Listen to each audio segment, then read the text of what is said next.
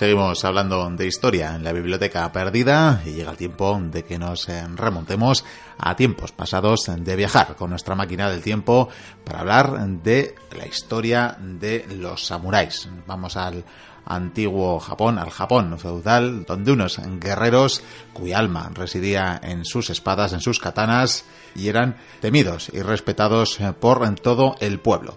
Y nos trasladamos concretamente a Satsuma, un eh, territorio que vería una batalla trascendental para el devenir eh, de Japón y también de los samuráis. Tengo conmigo al señor Vikendi Goikuria, al que le voy a ofrecer un poco de saque antes de la batalla. Con Ichiwa, Mikel Sam, trapa saque.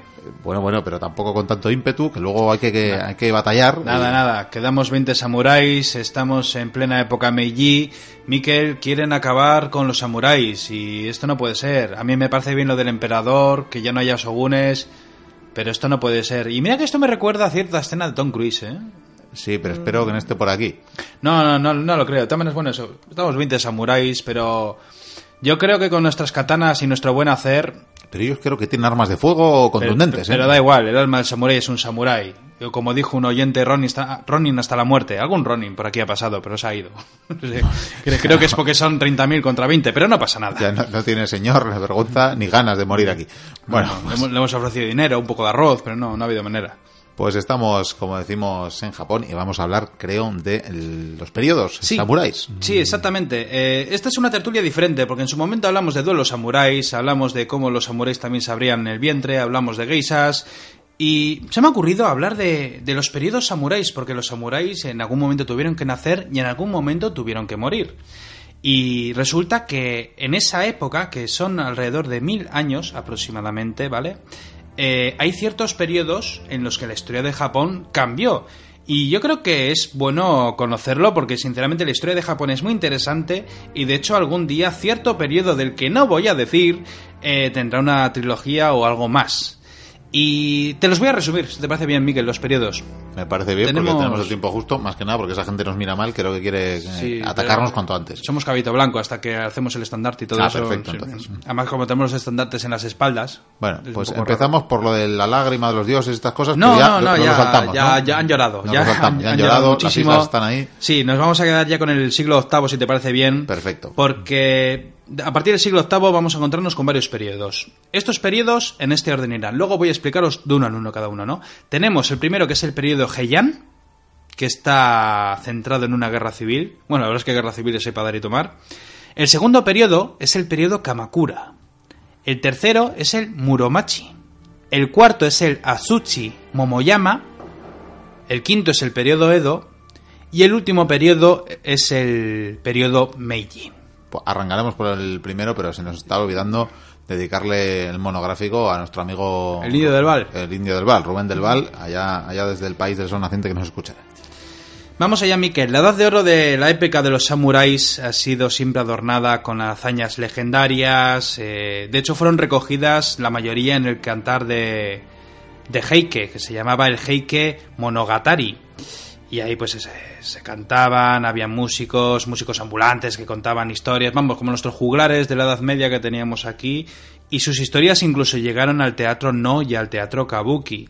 ¿Y por qué te digo todo esto? Pues porque, aunque vamos a hablar de dos periodos, hay que saber que los contadores de historias o estos cantantes o estos trovadores, en estos periodos eh, elegían a los héroes, generalmente esos héroes eran los líderes de diferentes clanes, y claro, pues si un líder de un clan era un gran héroe, pues evidentemente ese tío había luchado con arañas gigantes, troll y con Saruman. Por decirte algo. O sea, quiere decir que lo, exageraban, pues como nuestras crónicas cuando eh, San Jordi, por ejemplo, combatía contra el dragón. Personalmente, o cuando el Cid mataba a todo el mundo, incluso muerto. Una cosa. Es que era muy capaz. O el apóstol Santiago. Vamos a hablar primero del ascenso de los samuráis. Porque ¿de dónde vienen los samuráis? ¿Siempre ha habido samuráis en Japón? Pues no. ¿Siempre ha habido katanas en Japón? Pues no. De hecho, la katana tardaría bastante en aparecer. Así luego tardaban en hacerse. Sí, de hecho, los samuráis al principio no llevaban esas katanas, llevaban unas espadas largas que poco a poco fueron tomando una forma curva. Y unos arcos muy bonitos. Unos arcos fantásticos, muy raros, por cierto. La verdad es que lo del arco japonés es otra historia curiosa e interesante, pero vamos allá. El ascenso de los samuráis, Mikel. Según la historia del Japón, al parecer el ascenso de los samuráis comenzó allá por el siglo X, que es cuando vamos a poner la fecha de salida. De hecho, aquí comenzaría el primer periodo, el periodo Heian, que es en el 794. ¿Y cuándo surgieron estos samuráis? O mejor dicho, ¿en dónde? En unas provincias alejadas al control militar del emperador. Al parecer había algunas regiones, seguramente del norte, norte y sur, que bueno, que no, no estaban muy controladas por el emperador, y allí algunas familias nobles lo que hicieron fue organizar por su cuenta ejércitos privados. Ejércitos privados donde con el tiempo adquirirían el rollo del honor, de la disciplina, de luchar hasta morir, eh, y bueno, todas esas historias que conocemos del samurái lo que es el tema de religión cambiaría, porque aún, aún tienen que entrar diferentes religiones y aún no han adoptado, por supuesto, el busido. ¿Qué ocurre? Que aquí, por ejemplo, en estos inicios surge el legendario guerrero Raiko del clan Minamoto. Por cierto, un clan, mi clan favorito, todo se ha dicho. Y este Raiko, del clan Minamoto, fue uno de los primeros samuráis en alcanzar fama por sus éxitos militares.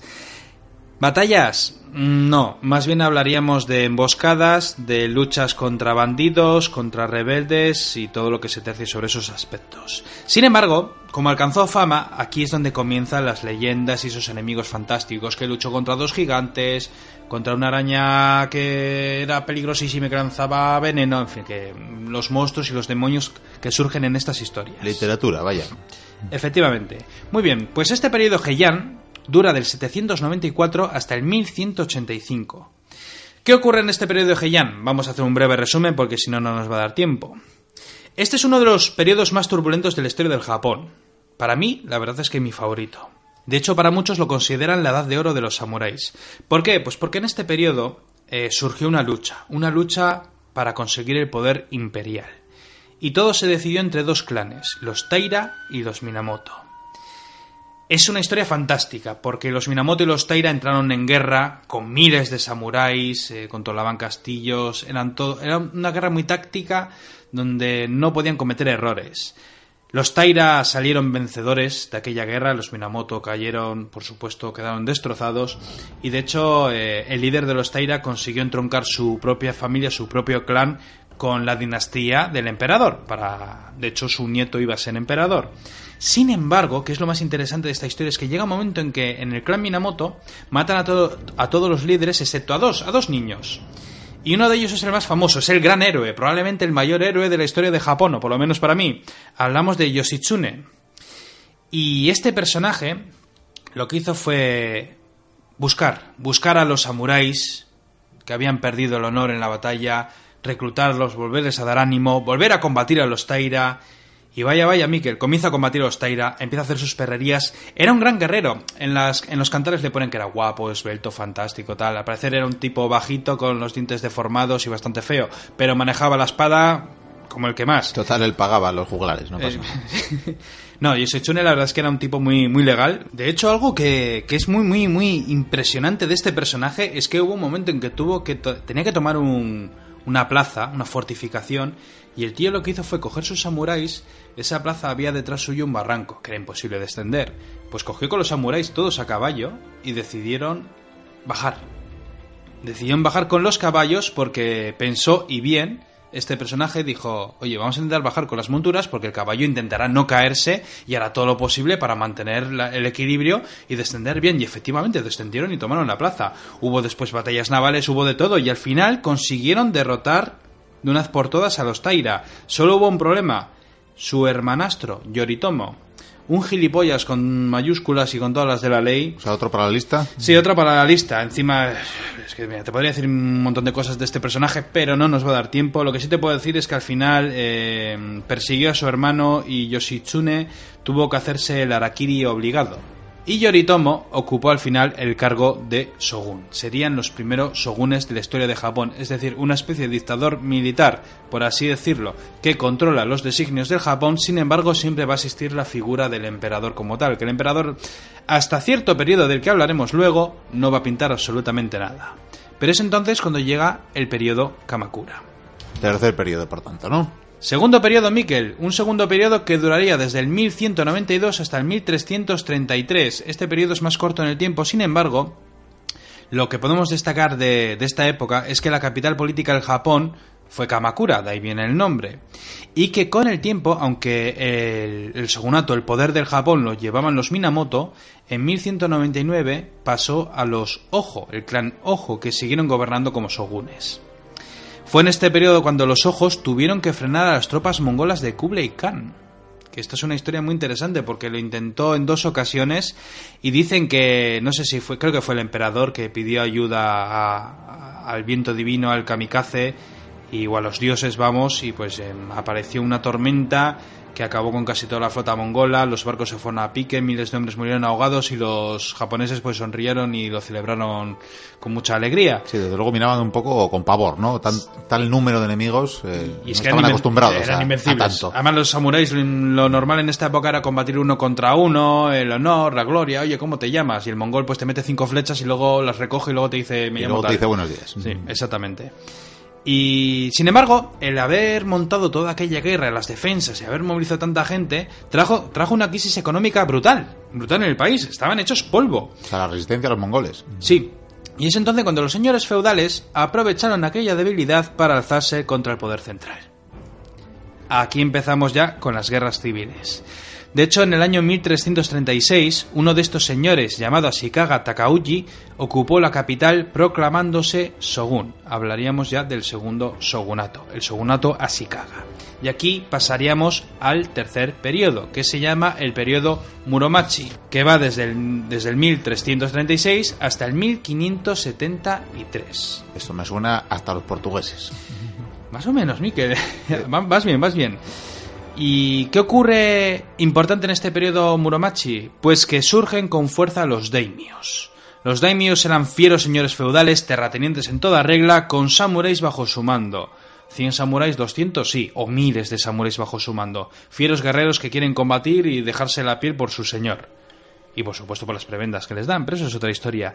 Eran dueños de grandes tierras, tenían miles de vasallos bajo su mando y empezaron a haber conflictos entre los daimios. Pero lo más interesante de este periodo, de este periodo Muromachi, es el final, porque en los últimos años el país se fragmentó en, en, docenas y docenas de territorios controlados por los daimios. Es decir, que cada daimio se hizo, por así decirlo, su pequeño territorio y lo que hicieron entre todos fue guerrear entre ellos sin parar, entre vecinos, haciéndose alianza, traiciones y todo lo que se tercie para conseguir el control absoluto del país. Una es suerte decir, de Rinos Taifa, ¿no? Sí, esto es más o menos la época más típica de las películas que podemos ver del Japón, que es cuando Japón hay un mosaico de, de docenas y docenas de, estados donde cada señor, pero hablamos de cada, cada señor como si fuera un, un noble feudal de, aquí, vamos, pero sin rey. Hay un emperador, pero bueno, se ríen de él. Y eso, tío, sus samuráis y guerras contra el vecino, pero hay muchas traiciones, envidias, engaños, muchas historias románticas. Aquí, vamos, ya es el esplendor de las tramas palaciegas y todo lo que se tercie en cuestiones de estas.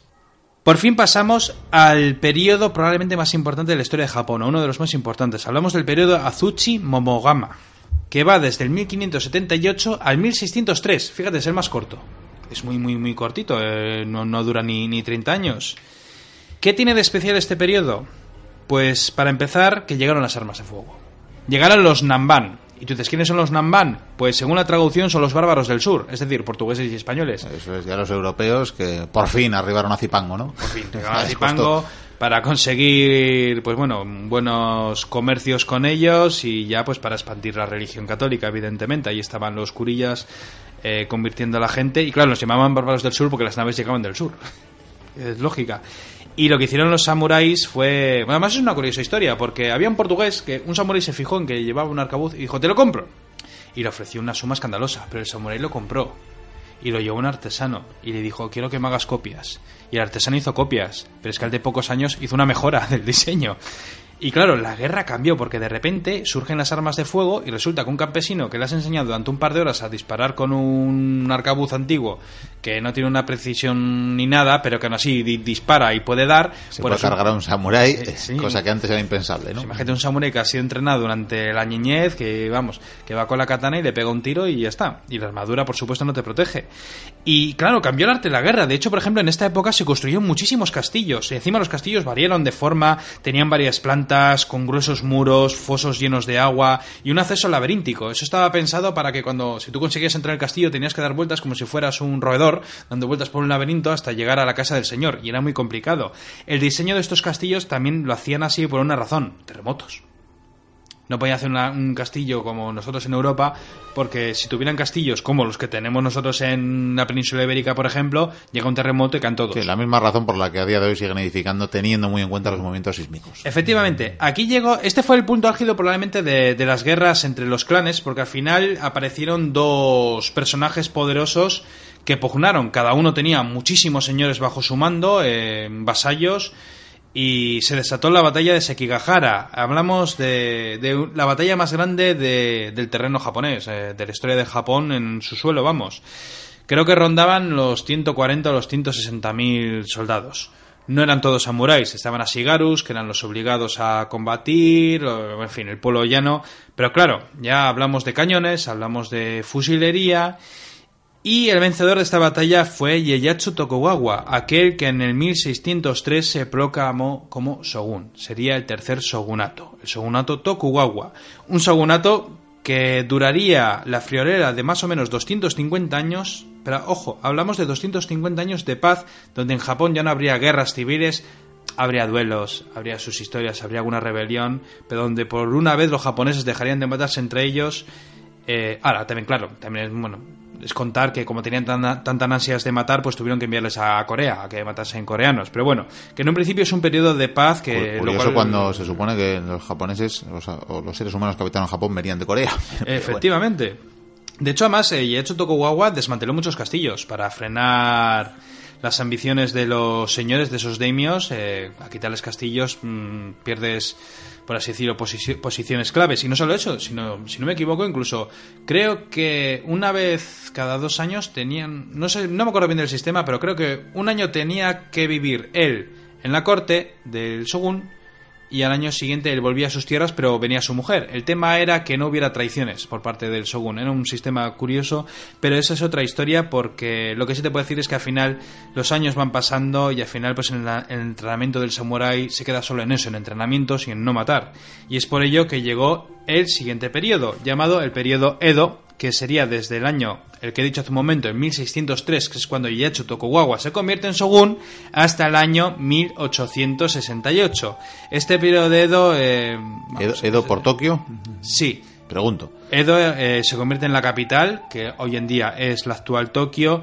Es una época en la que ya te digo, hay una paz prácticamente absoluta. Incluso llegan a echar a los extranjeros porque los shogunes no se fían ni de los españoles, ni de los portugueses, ni de otros extranjeros que llegan y de repente, oye, que somos anglicanos, oye, que somos protestantes, y esto ya les mosqueó. creo que había llegado a haber eh, más de 100.000 eh, católicos ya. Sí, sí, sí, muchísimo. Incluso creo que se llegó a levantar una catedral. Creo que se llegó a mantener en una pequeña isla, un pequeño asentamiento, no sé si era holandés o alemán, me parece que era alemán, creo que era. Alemán era, puede ser.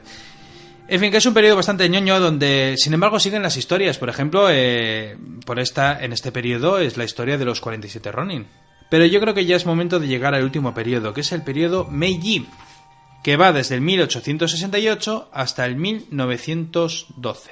Este periodo Meiji es muy muy interesante y la verdad es que me encantaría hablar de esto, lo que pasa que como siempre no tengo tiempo y aunque haga una tertulia no me vale.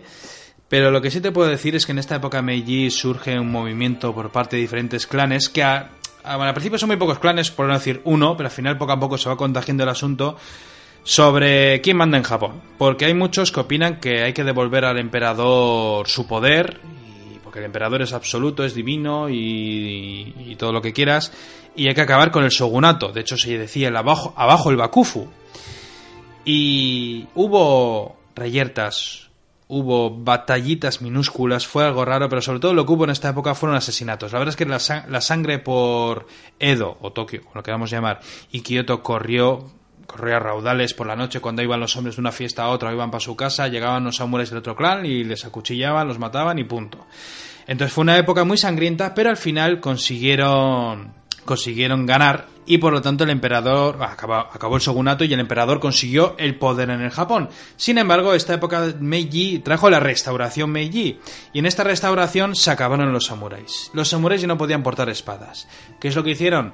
pues portaban espadas de madera, seguían entrenando, algunos se convirtieron en pintores, en maestros, filósofos, alcohólicos, de todo un poco, ¿no? Alcohólicos, sí, porque muchos no lo entendían. De repente eran inútiles. O sea, yo qué sé, imagínate un samurái de 40 años o 50 años y que de repente, oye, que has estado toda tu vida entrenando para ser samurái, para defender al emperador, pero el emperador te dice que no. Que mm, los Ya no samuráis interesa. ya no. Em, Comienzan a entrar, porque hay una apertura por culpa por parte de los norteamericanos del Comodoro Matthew, si no me equivoco, que, bueno, Esas naves negras, ¿no? Sí, que bombardeó la, la costa japonesa obligándoles a abrir el comercio, que le interesaba mucho a los Estados Unidos y por lo tanto los japoneses abrieron. Y al abrirse al mundo, pues eh, llegó de todo. Llegaron no solamente las modas, sino los productos y las ideas. Y para terminar, te voy a decir que, bueno, por supuesto, se creó un ejército pagado por el Estado permanente con armas modernas, con fusiles, con cañones, armamento de Estados Unidos. Querían utilizar el sistema militar de los alemanes, por ejemplo. Querían utilizar ideas sobre el control del gobierno, bueno, por así decir, ideas políticas de Francia. Sin embargo, hubo algunos samuráis que se resistieron, Mikel, se resistieron y de hecho llegaríamos al año 1877 con la rebelión de Satsuma, que es donde estamos ahora mismo. Está- ya me Eh, sonaba a mí. Estamos aquí, más que tercos. nada porque están nerviosos ya los 20 samuráis que hay aquí. Eso es, aquí surgió un líder que era Saigo Takamori, para muchos el último líder samurái, donde lucharon porque ellos lo que decían era que, que está bien que exista un cambio, que es decir, que Japón se ha quedado atrás y es bueno que avance con el tiempo, pero lo que no puede ser es que haya un que exista un cambio tan radical. Que, que debían seguir recordando lo que fueron, debían, tenían que seguir recordando a sus ancestros y lo que son, y por lo tanto no hacer un cambio tan brusco. Estos samuráis se rebelaron contra el gobierno, contra el emperador, aunque decían que servían al emperador. Estas ideas ya sabes que son un poco antagonistas. Y al final estos samuráis pues combatieron y bueno, pues si te digo que es último samurái, pues imagínate por qué fue. Sí, sí, me hago, me hago una idea. Y por último, pues lo que te digo, este periodo Meiji acabó en el 1912 y aquí ya seguiría... No sé si seguiríamos hoy en día en, la era- en, la- en el periodo Meiji, no sé para Japón en qué periodo están, pero lo que sí te puedo decir es que a partir de este año 1912, pues vendría aquellas tertulias que hicimos con Mario Luque sobre la guerra que tuvo con China, con Rusia, las masacres. La verdad es que la mentalidad del japonés no sé si ha cambiado mucho, pero desde luego los soldados, pese a no ser samuráis, desde luego eran unos sanguinarios de arriba abajo. Bueno, hay quien cree que esos kamikazes, ¿verdad?, eh, defendían eh, algunos o de alguna manera los valores del samurái a la hora de defender su territorio y que aquellos que se, que, que- que se lanzaban contra la- los navíos estadounidenses eran los últimos samuráis. Pero es que eso tiene trampa, porque tú Por- imagínate, por supuesto. coges a unos adolescentes, a unos chavales de 18 años, les enseñas a pilotar un avión, les dices, estamos perdiendo la guerra. Y le dices, La- eres samurái. Claro, es que mm, vete con tu avión, tírate y destroza ese buque yankee. Antes de montarte en el avión, hacemos una ceremonia con unas geisas, hacemos ceremonias, te sientes samurái y eres el viento divino. De hecho, ahí viene el kamikaze, que lo he nombrado hace un momento, ese viento divino. Estos chavales se crecen, se estrellan contra... Por cierto, hicieron mucho daño a la flota norteamericana, pero que no eran samuráis. Eran unos adolescentes manejando un avión en una guerra que tampoco entendían. Estaban defendiendo el suelo japonés, sí, vaya. Pero desde luego, en cualquier caso, eso es otra historia que algún día abordaremos, aunque Sí. sea demasiado reciente y dolorosa, Sí, este- los anales de la historia. la Así que, es que este- vamos a volver a Satsuma, que estamos aquí expectantes a ver lo que va a pasar en esta última batalla Sí. por los antiguos eh, samuráis, esos antiguos valores. Sí. Y pues bueno, pues estáis 20, bueno, 21 contigo 21 conmigo, claro. y vuestros caballos. Yo creo que es mo- momento de montar. Ellos están de rodillas, creo que aún están haciendo la ceremonia para el valor y tal. Están rezando, yo creo. Pero yo monto en, otra vez esa montura. Eh, bueno, es tu fiel corcel. Es mi fiel cor- Bueno, y la verdad que le empiezo a coger cariño, ¿eh? Hombre, anda que no te ha acompañado en, en ocasiones. Sí, sí. Bueno, yo, yo monto, blando mi katana y voy a lanzarme a por el enemigo que son... Hemos contado 30.000 a ojo. A ojo. Hay cañones. A ojo, buen eh, cubero. pero bueno, creo que alguna Gatling. Tú avanza, avanza que puedes. Ah, no, no, yo pienso acabar con ellos, hombre, está claro. Ahí Pues voy, aquí, aquí, aquí se arroja el aguerrido samurái eh, Goikuria, qué maravilla, qué porte, cómo, cómo empieza a esquivar las balas. Eh, claro, hay un problema, él no sabe que el resto, los otros 20 samuráis, lo que se estaban haciendo era el seppuku, el arakiri, y ya, ya han pasado mejor vida. Así que está él solo ante 30.000 soldados, cómo esquiva las balas, eh, ríanse de, de Keanu Reeves eh, haciendo de Neo en Matrix. Eh, qué capacidad. Bueno, más bien, la verdad que el corcel, o, o la mula, lo que sea, esquiva más que él, pero, pero él puede. Él puede ya, sí, son demasiadas, eh, le han derribado, le han derribado, pero él se, se arrastra, se arrastra por el campo de batalla y bueno, ya le pierdo, le pierdo, bueno, es el último samurái, eh, Vikendi Goikuria, el último samurái, qué maravilla, qué valor. Seguimos con el programa.